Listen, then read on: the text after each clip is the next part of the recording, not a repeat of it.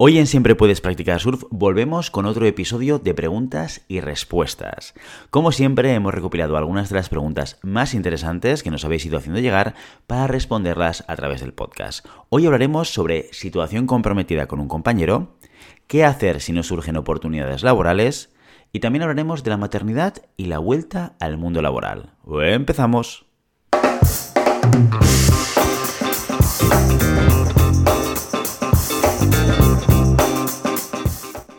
Hoy empezamos nuestra ronda de preguntas con Raúl, que nos cuenta lo siguiente. Dice, buenas SPPS, trabajo como Key Account Manager junto con otro compañero en un negocio de viajes vacacionales. La situación es la siguiente. He recibido muchas quejas de varias cuentas por el comportamiento de mi compañero y estoy harto de tener que pedir disculpas en su nombre. La verdad es que no sé cómo es posible que aún no le hayan despedido. Él lleva en la empresa 10 años y yo 5.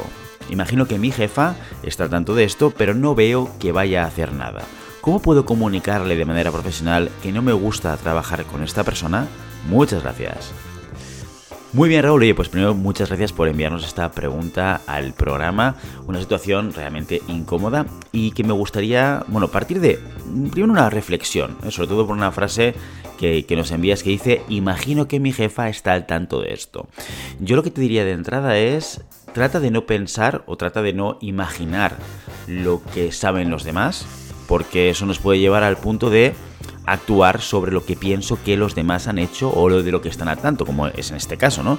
Tú te imaginas que tu jefa está al tanto de todas las situaciones problemáticas que se pueden estar dando con las quejas de los clientes, pero a lo mejor no es así. De hecho, podría ser que no, si tal y como tú dices, pues al final tú te disculpas con los clientes y bueno, pues esto no trasciende, no llega a nadie, ¿no? Yo, mira, lo que intentaría hacer, Raúl, es ponerme en eh, los zapatos de tu compañero o tu compañera, ¿vale? Y preguntarme, ¿qué es lo que me gustaría que pasase si yo estuviese en su situación? Lo primero que deberíamos plantearnos, o lo primero que deberíamos preguntarnos es si pensamos que esta persona hace su trabajo de esta manera por alguna razón concreta. Puede ser porque no se dé cuenta de que lo está haciendo mal, puede ser que esté pasando por una situación complicada que hace que en el trabajo pues rinde de una manera por debajo de lo que debería hacer, ¿no? O hace cosas que no debería estar haciendo.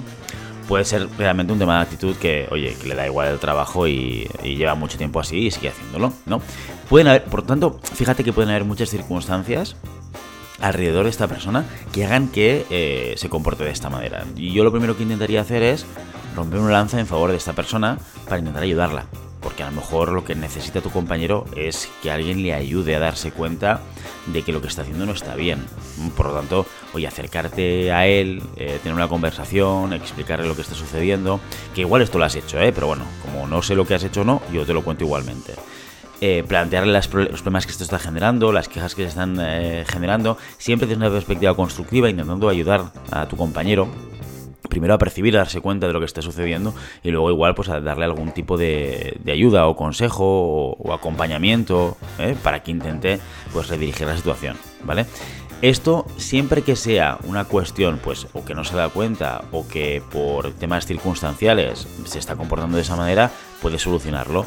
¿Qué pasa? Si es un tema actitud, una persona pues que está quemada en el trabajo y que ya, mira, da igual que vayas a explicarle cualquier cosa, que va a hacer oídos sordos y que va a hacer lo que está haciendo siempre hasta ahora porque es que no le da, le da igual todo. Además, como no tiene represalias, nadie le dice nada, y su jefa pues no se queja en ningún momento, pues mira, tira que te voy. ¿Vale? Si esta es la situación, yo creo que deberías escalarlo. Yo creo que lo lógico es intentar darle visibilidad a tu jefa en alguna reunión y decirle, pues mira, oye, fíjate lo que me está pasando, los clientes se me quejan, tengo que gestionarlos, esto parece que viene de un comportamiento, ta, ta, ta, ta, ta, para que ella tome acción, para que ella también pueda tomar acción sobre, sobre las acciones de tu compañero y vea cómo le puede ayudar, si es que le puede ayudar. Claro, en el peor de los casos, en el peor escenario en el cual este compañero, pues al final mm, no quiere darse cuenta del impacto de lo que está haciendo, no tiene intención de cambiar o es que le da igual todo, pues al final seguramente la compañía de la organización tendrá que tomar una decisión, porque no se puede tener a una persona que gestiona clientes tratando mal a los clientes y los clientes quejándose. Es que es, vamos, eh, el ABC de cualquier puesto de Key Account. Por lo tanto, Raúl, yo lo que haría es siempre ir escalón tras escalón, no ir directamente hacia voy a hablar con la jefa para decir que no puedo trabajar con esta persona, sobre todo con esta visión de intentar ayudar a tu compañero.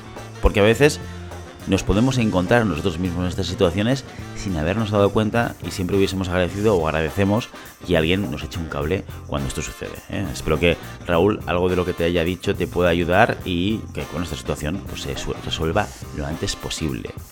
Ahora vamos con la siguiente pregunta que nos la hace Bianca, que nos cuenta la siguiente situación. Dice, hola, el año pasado me gradué en psicología con mención en psicología social y de las organizaciones. Desde entonces he estado aplicando en ofertas para trabajar en recursos humanos, pero la cosa no va muy bien, ya que no tengo experiencia.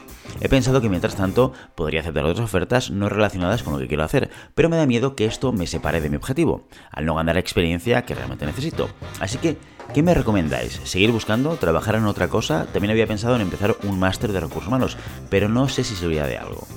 Muy bien, Bianca. Oye, pues una situación que yo creo que entre los jóvenes cada vez se está replicando más, porque la verdad es que muchas compañías, muchas organizaciones buscan ya gente con cierta experiencia. No todas, ¿eh? o sea, no es que sea algo generalizado y que todas las compañías no acepten a nadie que no tenga experiencia, etcétera, etcétera. Pero sí que es cierto que en la medida en la cual a día de hoy hay un, hay un elemento que ya sabes, que son las prácticas, ¿no? Es gente que está estudiando, que, que, le permite trabajar y adquirir cierta experiencia, pues siempre que una compañía puede eh, y tiene que elegir entre dos eh, personas que se han graduado, pues una que tenga una cierta experiencia, pues siempre le va a aportar un valor añadido mayor, ¿vale? Si te estás encontrando en la situación de que no encuentras ninguna oferta en la que acepten una persona sin experiencia, yo, esto es muy personal, ¿eh? porque el tema de trabajar en otra cosa también dependerá de tus necesidades económicas, etcétera, etcétera. Con lo cual, oye, realmente te voy a dar un consejo basado exclusivamente en lo que es la proyección profesional en la carrera de psicología en la empresa. ¿Vale? Ya está. Todo lo demás que está a tu alrededor en vital, pues como no lo sé, no te puedo no sé, ni guiar ni dar consejo y a lo mejor tampoco soy la persona para hacerlo. ¿eh? Pero desde una perspectiva profesional, yo lo que haría es el objetivo debería ser entrar en el mundo laboral lo antes posible para adquirir esa experiencia. Eh, intentar eliminar las barreras de entrada que puedas tener para que esto suceda. Si es cierto que muchas empresas no van, van a estar más cerradas de darte un contrato laboral sin la experiencia que ellos requieren, yo creo que la idea del máster y unas prácticas al mismo tiempo es una muy buena solución, ¿vale? Es lo que te va a permitir en el corto plazo conseguir tu objetivo. ¿Por qué? Porque, eso sí, un máster que te permite hacer esas prácticas. Yo creo que hay muchos de ellos que ya están pensados para que se pueda compaginar pues 50% de tu tiempo eh, estudiando y 50% trabajando. Y hay muchas empresas que tienen convenios específicos con las universidades, que además en, muchos casos yo creo que los másters, en la mayoría de ellos, son siempre retribuidos, que te permite fácilmente entrar en una, en una compañía. ¿Vale? Eh, también es verdad que en muchas compañías, muchas empresas, gente que empieza de prácticas, a lo mejor le surge la oportunidad de quedarse. Yo si hago memoria, por ejemplo, en GHC, en Global Human Consultants, muchas de las personas eh, que han sido juniors después en nuestra, en nuestra organización, en nuestro equipo, vienen de haber hecho prácticas. Yo te diría que en los últimos tres años, gente junior que hayamos fichado, ninguna. Toda la gente que conocemos de, de haber estado en prácticas, pues porque tenemos, no sé, tres becarios, becarias, cada seis meses aproximadamente, eso hacen unos seis becarios al año, becarios, becarias, lo cual hace un pool de gente que ya vas conociendo que dices, bueno, pues cuando tengo una vacante dentro del equipo, lo primero que hago es llamar a esta gente. ¿Por qué? Porque ya los conozco, ya he trabajado con ellos, ya saben la filosofía de la compañía, ya he visto eh, pues cuán cerca o lejos están de nuestro propósito, etcétera, etcétera. Es como un proceso de selección, ¿vale? Entonces, quizás entrar en esa rueda te vaya a ayudar, con lo cual sin tener en cuenta, insisto una vez más, el tema económico mm, personal tuyo, yo lo que te diría que profesionalmente, si tu circunstancia es no encuentro trabajo, meterte en un máster que te dé tiempo, eh, fíjate bien en esto, eh, que te dé tiempo para que puedas hacer prácticas a media jornada o lo máximo posible, va a ser un plus siempre, porque te va a hacer ganar esta experiencia con una barrera de entrada en toda la empresa muchísimo más baja, ¿vale? Así que Bianca, espero que te vaya muy bien y que ah, muy pronto encuentres el camino para seguir desarrollándote dentro del mundo de la psicología de las organizaciones. Y vamos con la última pregunta que nos la envía Julia y dice lo siguiente, dice, el otro día en LinkedIn vi un vídeo sobre una mujer que después de haber sido madre y dedicar los primeros años de su vida a la crianza de sus hijos, decide volver a incorporarse al mundo laboral, pero el gap en su historial hacía que le fuera imposible. En los comentarios había un debate abierto, injusticia y falta de igualdad, o que las empresas consideran que una persona con más años de experiencia sostenida está más capacitada para un puesto y por eso tiene más ventaja. Es un tema complejo. ¿Qué opináis en siempre puedes practicar surf? Bueno, Julia, hay debate, ¿eh? Me, pones el debate en la, boca, ¿eh? A ver, a ver cómo te respondo. Bueno, dicho, eh, te, responderé desde la experiencia muy cercana, porque es justamente lo que le pasó a mi mujer. Yo eh, y mi mujer decidimos irnos expatriados a África cuando yo trabajaba en Gaina Blanca. Estuvimos cinco años y medio en los cuales eh, ella dejó de trabajar para su carrera profesional y luego, al cabo de cinco años y medio, decidió volver a retomarla. Ella también es psicóloga como yo, se dedica al mundo de las organizaciones y, tuvo este parón bueno, muy similar al que tú estás, eh, estás diciendo. En ese caso fue por eh, dos elementos, ¿no? por la expatriación y luego también por, por el tema de, los peques, porque tuvimos en aquella época nuestros dos peques. ¿no? Eh, yo creo que se mezclan muchas cosas. Injusticia y falta de igualdad. No lo sé, lo que está claro no, sé si tanto injusticia o falta de igualdad, supongo que en algunas circunstancias, contextos y situaciones y experiencias sí que lo sea. Si te lo paras a pensar de una perspectiva súper objetiva, al final sí que es cierto que pues mi mujer cuando vuelve al mundo laboral, a la edad que ella tiene, hay personas con la misma edad que ella que tienen 5 años de experiencia más, ¿vale? Por lo tanto, ella no puede competir con esos perfiles ella decide parar su carrera profesional y lo que no puede pretender es que esos cinco años y medio hayan contado igual que le han contado a otras personas pues de su misma generación, eh, de su mismo entorno laboral en el momento en el que ella se marche y hace ese parón, etcétera, etcétera. ¿Por qué? Porque esos cinco años y medio profesionales no están ahí. ¿Vale? Por ejemplo, en el caso de mi mujer, pues ella ya asumió que su punto de partida en el momento en el cual se volvió a incorporar al mundo laboral probablemente estaría un poquito por debajo de la situación de la que partía. ¿Vale?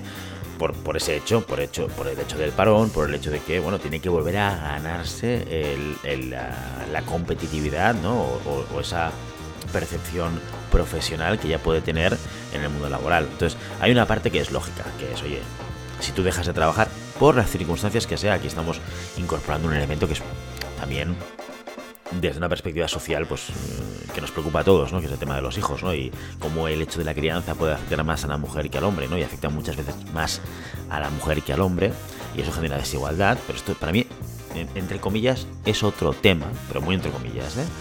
eh pero sí que es cierto que si te paras durante 5 años de trabajar, por la circunstancia que seas, pues tu nivel de competitividad profesional va a ser diferente. ¿eh? Probablemente pues que te, tengas que volver a ganar esa posición dentro del mercado laboral. ¿vale? Otra cosa y otro debate desde mi punto de vista es cómo facilitamos o no como sociedad que el tema de la crianza de los hijos se convierta habitualmente en algo que impacta más a la mujer que al hombre, que esto es lo que yo creo que sí que genera desigualdad. ¿Vale? Cuando, por ejemplo, eh, las bajas de maternidad y paternidad ahora están eh, igualadas, pero en mi época, por ejemplo, no, lo estaban. Eh, y eso sí que genera desigualdad. Facilitas que la mujer se desenganche del mundo laboral por cuestiones familiares y no tanto el hombre, ¿vale? Yo creo que sí que ahí sí que tenemos que ir trabajando para que esto no suceda. Ahora, si el hombre o la mujer deciden parar su carrera profesional para criar a los hijos, esto está genial, es fantástico, no es criticable, nada más faltaría, pero sí que es cierto que toda decisión que tomamos a nivel profesional tiene unas consecuencias y tenemos que tenerlas en cuenta, ¿vale? O sea que por lo tanto, sin, sin saber la historia concreta que tú leíste en LinkedIn, que habría que leerla para entender si a lo mejor hay un elemento de eh, de, injusticia de género, ¿no? Eh, o de igualdad de género dentro de la decisión de la empresa, o lo que le está pasando a esta persona, sí que es cierto que por circunstancias dejar la carrera profesional en pausa tiene una afectación de competitividad dentro del mercado laboral natural, ¿no? Por lo tanto, bueno, esta es mi opinión. Yo creo que de responder a estas preguntas sin saber el contexto o conocer la historia en concreto, a, veces hace difícil poder responder a esta pregunta. Pero vamos, yo, creo que van por ahí los tiros, ¿eh? sin negar la realidad que, vivimos, seguimos viviendo, eh, en la que pues muchas veces el impacto de, de tener o no tener hijos dentro de una pareja se lo suele llevar más la mujer en estos momentos que, que lo que es el hombre Bueno, me has metido en un buen, en un buen berenjenal, Julia, con esta pregunta, ¿eh? A ver, a ver cómo he salido, ya me lo dirás. Muy bien, y hasta aquí las preguntas de hoy. Si te ha gustado el contenido, suscríbete, dale like y compártelo. Y recuerda que si quieres que respondamos a algunas preguntas que tengas sobre gestión de personas, puedes contactar con nosotros a través del formulario de contacto de la web en globalhumancom.com, a través de cualquiera de nuestras redes sociales o a través de nuestro canal de Telegram en arroba siempre puedes practicar surf. Hasta entonces, adiós.